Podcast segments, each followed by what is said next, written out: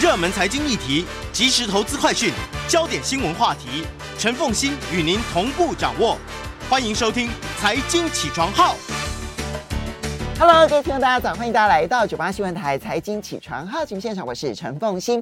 每周选书早起读书，今天要为大家介绍的是，我觉得企图心非常大，可是呢，它的书写非常简洁的一本书，《商业周刊》的。所出版的《人类的旅程》，在我们现场的呢是生物人类学家，也是科普作家王道环。嗯，这个照惯例，我要先请王老师呢，先用一句话来帮我们定义《人类的旅程》这本书。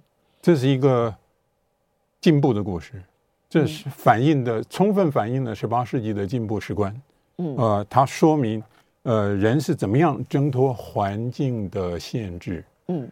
人为万物之灵，嗯，呃，并不是人比较聪明，嗯，而是人能够挣脱环境的限制，嗯，挣脱环境的限制，而调整自己，成为适应环境最好的一种生物。呃，没有错，就是人是利用技术来适应，而不是利用自己的身体来适应。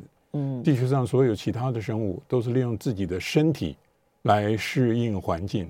嗯，那演化就是身体机能形态发生各种形式的变化。嗯，可是人不是。嗯，人靠的是脑子。所以文化的文化的这个突变，文化突变之后的演化，其实可能曾常常比基因突变演化还来的重要。一点都不错，就是脑子的产品，嗯，呃，容易变。那这个呃，生物从呃呃祖先。呃，遗传得来的呃基因变化的速率不不没有那么快。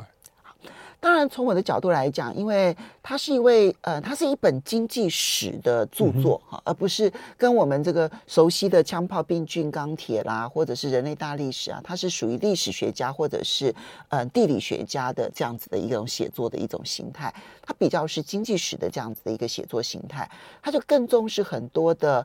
呃，人的生活品质的基础的统计数字等等的，哈，然后去确定说这个到底人是进步还是退步，而他最大的一个目的，从我的角度来看，他想要去解释人为什么发展不平等，就不同的地点。这这当然，就从从九零年代一直到现在，这个不平等，不管是呃一同一个社会之内的不平等，还是。社会与社会之间的国际上的不平等，都是经济学上的显学。嗯。在呃过去一段时间，大概一九九零年代的时候呢，从美国开始衍生出来有一个叫华盛顿共识。没错，当时认为要解决人类不平等，只要依照美国的体制，民主、自由、公开呃贸易贸易开放，然后呢这个公开市场啊，自由市场就可以解决所有人类的问题，不平等的问题。我哟，你太年轻了。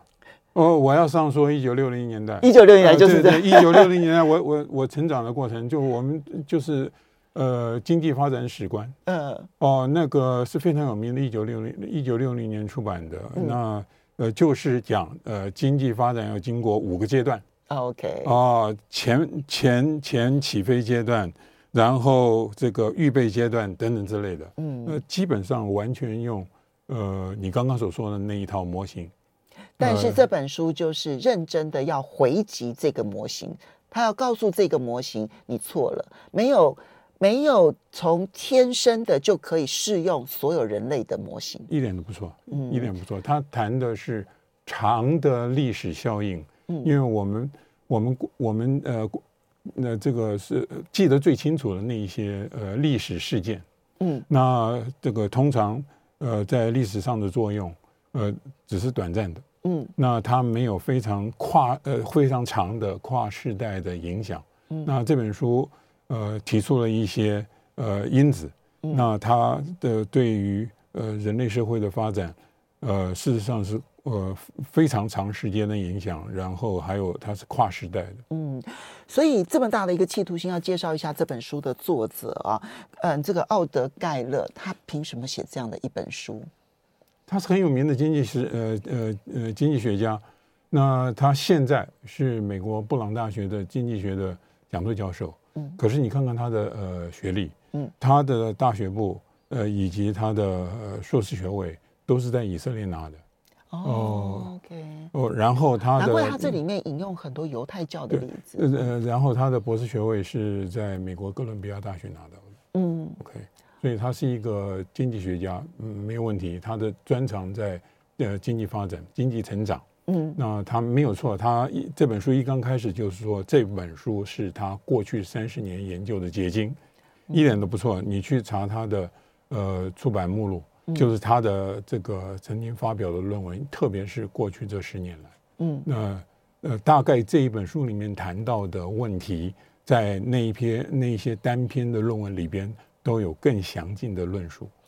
哦，所以他把他的三十年结晶用一个简洁版的方，我一定要讲说简洁版，因为我觉得他的企图心是如此的大。过去我们看到类似像这么大企图心的书哦，大概那个都要写个四五百、五六百页。没有错，我可是可是他只用了两百多页就写完了。对，英文本两百四十页。对、呃，那这个你看看，我我会推荐，呃呃，读过《枪炮、病菌与钢铁》，然后觉得意犹未尽的朋友，或是呃这个得到是、呃、特殊启发的朋友，嗯，呃，下一本书就读这一本。嗯，那这一本书，呃，你刚刚已经说过了，篇幅短，那这个更容易吸收跟消化，那更重要的是它有焦点。嗯，那它谈的是生活品质，就是，呃，这个是怎么样子？呃，在那么长的历史的过程中间啊，发生了剧烈的变化。嗯，老师，其实，嗯，因为以您自己的背景，就是嗯，生物人类学家的这样的背景，就很容易会让可能一般人就觉得说啊，你可能会介绍一些科普的，或者是可能尤其是跟生物跟。嗯，人类发展史有关的这样子的书籍，可是它其实算得上是一本经济发展史的书，毫无疑问的。可是问题是，他所点出的那些问题，也是专门研究人类演化的学者呃非常关心的问题，而且他认他把它呃这个归类为谜的问题，我们也认为是一个谜。所以，所以，所以我们有共同的兴趣，然后事实上我们依赖的呃资料。呃，从某些方面来看，是其实是完全一样的。譬如说，一刚开始他就提到，呃，我们现在智人，也就是呃，这个我们目前的呃，这个呃呃嗯演化地位，事实上嗯呃已经出现了大概三十万年。嗯，好。所以呢，这是一本进步史观的书，但是它更强而有力的，它比比较不太像是一九八零年代的进步史观，它就是属于现行的进步史观而已。它其实更要去解决的是。到底这个进步是如何发生的？而这个进步的发生理由，如果说清楚了，是不是就更可以清楚知道现在全世界各个地球角落发展不平均的根本原因到底是什么？而不是我们表面上所看到的这些制度上的一些问题。一点都不错，他这这就是他的企图，他而且他也很明白的讲了出来，就是我们假如对于呃经济成长的呃。所有的呃因子都能够掌握的话，那我们呃在设计政策的时候就能够比较考虑的周详，嗯，呃不会自以为是，也不会过度的乐观，嗯。所以老师，你要从什么角度开始来介绍这一本书？因为它的结构上面啊，其实分两大部分嘛，哈。第一个部分就先来谈人类是如何从这种大停滞期。他称之为马尔萨斯式啊，就是你知道这个人口如果成长太多了，然后到时候呢就会因为人口爆炸，然后到最后大家所得就减少，然后就会发生可能是疫情啦，可能是战争啦，导致人类的人口锐减，然后接着呢才可以再慢慢又再发展出来。好，这个是马尔萨斯的这个悲观的经济学家的一个论调。但是怎么跳脱马尔萨斯的这个困局，这是第一部分要讲的。OK。我我我我还是觉得，我们先回到一九六零年代。一九六零年代其实发生了很多事情。一九六零年代有一个很流行的一个呃呃呃这个议题，那就是人口爆炸。啊，对。哦，可以就非常担心人口爆炸的问题。嗯。嗯，那一九六零年的十一月，那美国呃顶尖的呃科学期刊上还发表了一篇论文。嗯。那他预测人类的末日，你。你猜是是哪一年？年你想一想，你想一想，你想一想，我们最近呃媒体上一天到晚在讨论的那几个年的那几个年份。他们那时候该不会预测是两千年？不是，no no，那我们我们最近媒体上预测的不都是二零二三、二零二四、二零二五、二零二二七吗？那是讲两岸啦。对对对，那我的意思说，对我们来说，那一九六零年呃十一月，呃科学家所发嗯发表的一篇末日预言，正式的科学论文是呃二零二六年十一月十三号星期五。二零二六年十一月十三号星期五，哇，这怎么推出来的？呃，很有意思吧？嗯，那基本上就是说，人口，嗯，就是人口问题。它其实我们要回到马尔萨斯，嗯，马尔萨斯的人口论一呃一七九九八年出版，嗯，那其实那是一个呃非常重要的呃这个呃呃怎么样讲这个思想史思想史的里程碑，也是经济也是经济学的里程碑，没错。那呃，马尔萨斯呃呃，基本上是不相信进步史观的。那马尔萨斯写人口论，呃，目的在批判进步史观。他要说进步史观是不切实际的。嗯，那理由非常的简单，就是我们可以用呃孔子的那句非常有名的话来说，嗯，食色性也。嗯，但是很少人注意到食与色是互相冲突的。嗯嗯。有道理耶。色的结果是造成了需更多需要吃的，的呃，需要吃的人。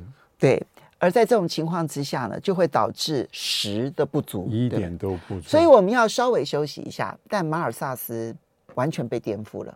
马上回来节目现场。欢迎大家回到九八新闻台财经起床号节目现场，我是陈凤欣。在我们现场的是生物人类学家、科普作家王道环，也非常欢迎 YouTube 的朋友们一起收看直播。今天为大家介绍的，我觉得它是在嗯人类发展史上面很重要的一本书，应该。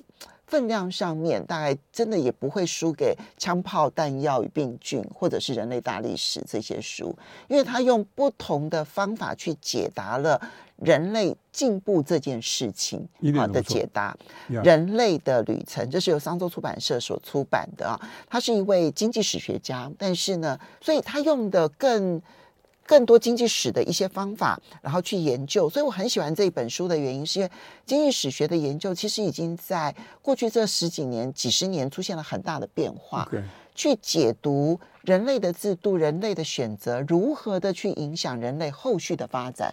其实他有很好的解读能力，所以这本书是非常让我非常非常喜欢的。好，刚刚王老师提到说，要从一九六零年代的进步史观开始说起。其实那个时候既有进步史观，也有末日史观。所以末日史观当中呢，认为人口大爆炸终究会让这个地球无法承受。我现在讲的这个观念呢，其实到现在还是很多人根深蒂固的相信的。依然不错，就是说，马尔萨斯发表人口论以后，呃，事实上，呃，他的影响是双重的，也那有有的人呃接受了他的看法，那改变了自己呃的呃呃经济学的理论。OK，嗯，那十九世纪很多有名的重要的呃经济学家都受到马尔萨斯的影响，没错。那当然可能是另另一方面，像马克思学派，那就对于马尔萨斯。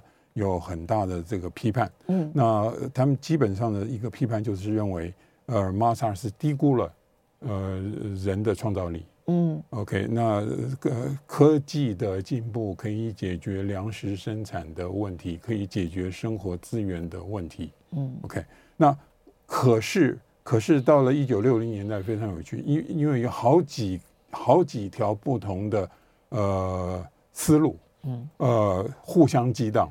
那你譬如说，一九六零年代有动物实验证明，拥挤对于呃动物的行为会造成毁灭性的影响。嗯，拥挤，拥挤，OK。所以甚至有科幻小说是专门讨论一个拥挤的城市发生的故事。嗯，这是一九六零年代。那一九六零年代，那我刚刚说的这一篇论文，呃，末日，嗯，呃，预预言二零二六年十一月十三号星期五就是世界末日。那那他并没有，最重要的是这一位作者非常有名，他并并不是一个无名的作者。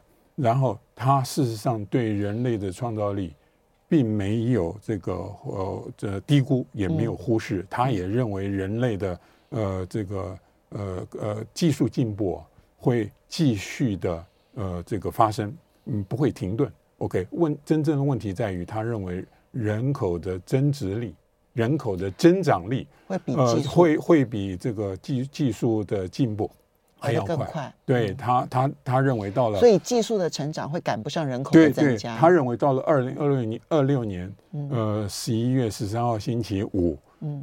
重要的已经不是我们拥有什么了不起的技术了，嗯，重要的是我们已经没有立锥之地，地球上到处都是人，挤得我们根本没有办法生存下去，嗯，OK，这是好。更有意思的是，一九六八年，斯坦福大学教呃一位教授发表了一本书，呃，出版了一本书，叫做《人口炸弹》，他预言，他预言。那像印度、巴基斯坦还有墨西哥这一类的地方，会有大批的人口因为饥饿而死亡。嗯，这些末日预言我们都印象很深刻，是吧？然可是真正有意思在哪里？真正有就我们事后诸葛亮，我们回头看，真正有意思的是，一九六零年美国 FDA 批准了避孕药。嗯，你没想到。不只是避孕药改变了人口结构，所以很多人就认为是避孕药改变了这个人口增长的速率。OK，那这一本书告诉我们，这个这个人口增长速率下降嗯的这个趋势，早在十八世纪末就已经开始了。就在这就这就是所谓的长历史。这就是马尔萨斯在公布完他的人口论之后。这本书的作者的总结是告诉大家说，马尔萨斯他的正确在在于他把过去的历史整理得很好，但是他并没有预言，他他的预言完全错误，因为后来就是所有的历史发展是颠覆马尔萨斯的人口论的。一点都不错，马尔萨斯不仅仅是他的人口论可以解释呃一七九八年之前的人类历史，不仅仅这样子哦，他可以解释所有的生物。嗯，这是了不起的地方，这是很很呃很很伟大的成就，所以所以达尔文都承认他受到马尔萨斯的启发嘛。嗯，OK，那呃呃，根据盖勒的分析，事实上在这本书出版的时候，那人口增长的速率就已经开始逆转了。那特别是所谓的发达呃发达国家，所以这个逆转呢，它并不是因为人为的政策调控，不是什么宣传呼吁。也不是因为什么避孕的呃避孕药的的的发展等等，它可能都有些微的影响。但真的长历史的角度来看，每一个每一个发展的这个这个个体，它发展到了某一种经济模式的时候，它的人口成长趋缓，甚至于负成长，就是必然的。呃，可以这么说。OK，我可是我真的要说的就是说，呃，盖勒的分析。呃，他指出来，我们每一呃，我们在教科书里面，或者我们一般、嗯、这个讨论问题的时候，呃，我们很容易使用工业化。对对对对对。呃、我们很很很容易使是是是工业革命、这个。工业革命，那这一个概念，OK。可是他提醒我们，那事实上，呃，工业革命，呃，是发生在一个脉络里边。嗯。那有很多事情同时在进行。嗯，你譬如说，整个十八世纪有有我有很多教法，启蒙时代是大家最熟悉的，嗯嗯、理性的时代也是大家最熟悉的，嗯、还有进步史观的时代。嗯、OK，那那事实上，这个呃呃十八世纪还有包括其他的东西。嗯、那你再回想一下，呃，我们曾中学读的历史，呃，十六世纪是文艺复兴巅峰，然后是宗教改革，对，然后呃是十七世纪。呃，是科学革命的世纪，然后十八世纪是启蒙，嗯，那这一些都促成了教育性质的改变，也就是呃盖勒所使用的一个概念，就是人力资本，嗯，就是人力资本的性质发生了变化，嗯，在传统的农业社会里边，那你生养众多就是人力资本。呃，因因为你多一个人，你就多一双呃呃劳呃劳动的手，对。对，那这个在在农业时代，你不需要呃对于人力资本做过多的投资，最多就是供一碗饭。嗯、用我们俗语来说，就是添一双筷子而已。嗯、那可是呃这个呃技呃技术的进步，使得整个生产的呃内容发生了重大的变化，嗯、那人力资本的意义就呃跟过去很不一样。人力资本的需求以及创造人力资本的方法就出现了剧烈性的变化。一点不错，那所以教育。嗯，教育的呃，扮演重要的性质不性质就教育自古以来都很重要，对。可是教育的性质到了十八世纪以后就发生了重大变化。所以啊，我们其实常讲工业革命，工业革命。可是，嗯，反而像盖勒这样的经济史学家，他不是用工业革命这个角度来看待那一个人类突破人口论的这种悲观上限的那个瓶颈。他不是用工业革命来形容它的，他甚至于认为不是工业革命所造成的，它是一种技术上面不断的演化，演化到了一个转折点的时候，它对于人的使用方法出现了重大的变化，而这个对人的使用方法出现重大变化，为什么发生在西欧？为什么发生在英国，而不是其他的地方？这这就是大哉问了，这这这也也是呃最近应该是呃从公元两千年前后，那呃关于东升西降的问题的核心，嗯，OK，所以呃呃盖勒有他自己的解释方式，嗯，那你譬如说呃我们我们东方他用中国当例子，呃中国是以呃稻米为主食，那中国的农业以稻米。为核心，嗯，那这个欧洲的农业，那事实上是小麦为核心，对，那以稻米为核心的农业，那呃需要有其他的制度性的配合，你譬如说对于灌溉的呃需求，合作，那对于合作的需求等等之类的，而且更有耐心，因为常常一年才有一货。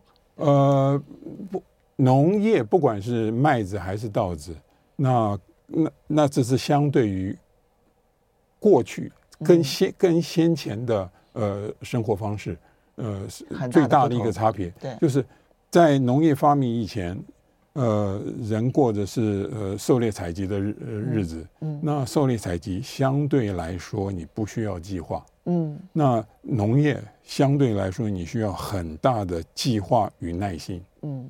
那呃呃，这是农业跟传传统人类生计的最大的一个差别。嗯，所以你造成了不同的心态。嗯，那这是我们很容易想象。可是更有趣的是，即使是同样实现农业的国家，那像像中国，呃，这种的是稻米，那呃呃，西方种的是小麦。小麦。那小麦对于集体合作，呃，这个才能确保收成。的呃要求并不是那么那样高，嗯，所以嗯盖勒的认为是，呃，东方之所以缺乏变革的动力，西方之所以能够呃拥有较多的变革的动力，嗯，跟这样子跟这一种呃东方重视集体，西方重视个人主义，呃的这种心性是有直接关系的。当，我觉得在书里头，我觉得盖勒很有力量的去说明了人力资本运用的方式的改变，为什么出现在英国、西欧而不出现在其他地区？其实这跟你的农业结构、跟你的工业结构有很大的关系。那农业结构比较容易阻挡人力资本的教育投资，那工业结构它这部分的投资需求量就非常的大。但是我们要稍微休息一下。回来要谈一下他更大的企图心。那现在的财富不平均要如何的解决它？我们休息一下，马上回来节目现场。欢迎大家回到九八新闻台财经起床号节目现场，我是陈凤欣。每个每周选书早起读书为大家介绍是商业周刊出版社所出版的《人类的旅程》。在我们现场的是生物人类学家、科普作家王道环。我觉得这是一本解答人类发展史或者人类进步史一本非常重要的著作。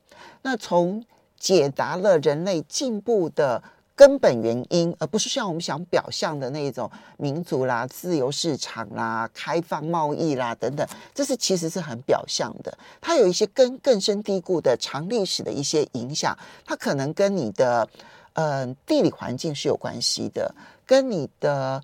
这个驯化的动植物的内容是有关系的，它也可能跟你的历史发展某一个轨迹的变化是有关系的。哈，比如说殖民地为什么会有差别？哈，等等的，那你必须去找出这一些根本的原因，你才可以真正让穷国翻身。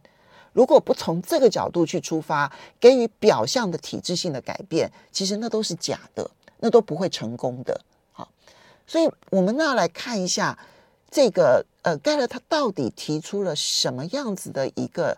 成长概念，这个成长概念会受到哪些因素的影响？OK，呃，我我们说人是万物之灵的时候啊，大部分人都会说，呃，因为人的脑子很特殊，嗯，呃，人有一个超级大脑，OK，嗯，那可是真正有意思的地方在于，这一个超级大脑，呃，是在人群中才能发挥作用，就是它本身。严格讲起来，它的作用其实是相当有限的。嗯，在大自然当中，对，所以盖勒的这个呃成长理论，它的模型里边最基本的要素就是呃人口的数量以及人口的组成。所以人口的数量不能少，对，组成的品质要够高，呃，就是多多样性要够多，嗯嗯，多样性要够大，嗯，那。呃，由人群创造出来的技术，嗯，可以改善我们的生活，嗯。那我觉得盖了盖勒一刚开始谈到的一个谜，他想解答的一个谜，最有意思的地方就在于，他指出来一点都不错，人演化了几百万年，然后我们这一个物种演化了超过三十万年，对，OK，那可可我们的脑子。的确发挥了作用，嗯，毫无疑问的。问题在于，一直都没有改善我们的生活品质，嗯，就我们的生活品质，一直到呃这个工业革命时代才有比较明显的改善。那到了现在，公元两千年以后，那更不要说了，嗯。那所以，呃，这所以所以就是说，嗯，他必须要解释为什么。这个呃，我们的超级大脑呃所孕育出来的各式各样的谋生的技术、维生的技术，呃，并没有直接的呃或长期的改善我们的生活品质。嗯嗯。然后到了呃十八世纪，呃才大跃进开始有一个大跃进。嗯。那他是要解决呃，他是要呃解答这一个谜。嗯。OK，那这个谜。呃呃，基本上就是他用的是一个正回馈循环的概念。正回馈循环的一个概念就是说，技术能够产生技术，嗯，这一点非常的重要。那技术产生技术，技术在刺激新的技术，到了最后促使人力资本的性质发生了具体的变化。嗯，也就也就是我们刚刚所说的，呃，改变了教育的呃目的。嗯，OK。那他他这些他都已经说到了，那这一个模型建立起来了之后，他才进一步的去讨论，那这一个模型是在什么样子的情况之下，很可能呃会使得生活品质倒退，在什么样子的情况之下，可以使得呃呃生活品质更进一步的提升。嗯，那呃他他所提出来的几个要素。呃，一一一一类是所谓的初始条件，嗯，初始条件就是你譬如说，呃，地理位置，嗯，呃，你譬如说，呃，这个可以利用的生物资源，对，动植物。是呃可以利用的生物资源在世界上的分布是不平均的。这个在病菌啊，枪炮病菌与钢钢铁里头专门谈这个问题，有很系列的这个，一点都不错。嗯，那另外。呃，还有一组因素，嗯，呃，会影响到技术跟人口之间的互动，嗯，那就是呃制度，那这本书翻译成体制，嗯，就是呃你是剥削暴力型的这个呃政治体制，那还是平等共享型的呃体制，那这会影响到你这这个呃呃呃。创造技术的呃可能性，嗯，OK，嗯，那然后这是那这个是体制，那还有的是呃文化，嗯，文化他最喜欢举的就是宗教的例子，嗯，那你你你譬如说像我们最熟悉的呃大概就是韦伯的新教伦理。嗯，那那当然，现在已经有更好的呃更细致的研究，那指出来文化因素会影响到经济发展。我想这是没什么问题的。他那个文化的部分呢，我觉得非常有意思，因为他就是在以色列念书嘛，所以他知道说，在犹太教长远的历史当中，其实早在两千年前，其实他们就有犹太教当中非常知名的拉比，哈，就有点类似宗教领袖这样子，就。要求所有的家长都必须要让他的孩子读书啊，在那个环境当中，其实这种要求是不切实际的。也不错，因为大家不需要那，因为读了书之后所能够做的工作是很有限的。那读书是一个浪费的投资，在那个年代，两千年前，那而且你读书，你就会造成你没有办法在田里头工作，你又减少，就你多了一个人吃饭，但是你少了一个人工作。然后他去读书之后的结果又不见得对家里有什么样的帮助。可是因为两千年前开始犹太教的拉比做这样子的要求，当然后面有一些历史上面巧合的演进，使得这个要求就不断的被落实。我们现在知道说，呃，犹太人整体来说，他们的受教育的比例长期偏高，然后从事这一些非农业的，然后技术性质高的这一些产业的比例特别的高。其实这是有历史上的偶然所形成的文化的环境哎。不，你假如根据呃盖勒的分析，我的意思说，你顺着他的思路你往前推的话，你你你你会注意到大离散。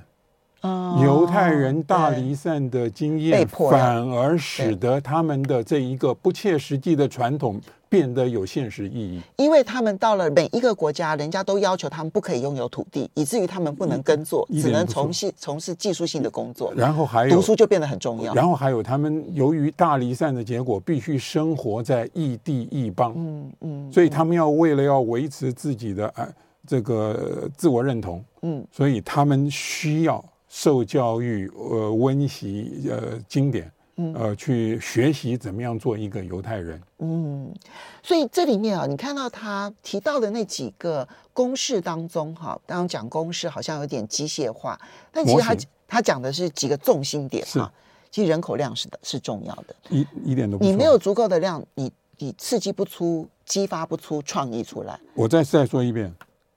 我们这一个物种演化已经超过三十万年，也就是说，三十万年以前，我们的祖先他拥有的脑子跟我们就差别不是太大。没错。那为什么在这三十万年中，你没有看到什么了不起的这个成就？理由非常简单，在过去。你生活呃，你呃生活团体大概也不过就是百来人上下，一百五最多那那是最多 百最多只有百百来人上下，而且事实上那个百来人上下可能还是呃还是很罕见的，最多的就是二三十个人，嗯，平就是一般而言二三十个人，在这一种团体里边，呃，拥有超级的大脑，不可能给人类带来什么样子的好处，嗯，就是说。要有很多的人互相激荡，嗯，我们的这个脑子才能够发挥作用。好，量很重要，多元化很重要。你我我很喜欢他的书里头很强而有力的，然后去证明了，就是当你的多元化的社会，其实越有可能比单一社会创呃激发出创造力，但它有一个反面的影响，就是它会比较不稳定。所以，怎么去确保稳定的情况之下，让它可以有创造力的发展，其实也是解决人类贫穷很重要的一点。这这个是毫无疑问的，这这个这个也是，也就是这一类的研究，呃，有政策意义或有政策价值最重要的原因。好的，要非常谢谢王道环老师今天跟我们一起来介绍《人类的旅程》这一本书，非常精彩的一本书。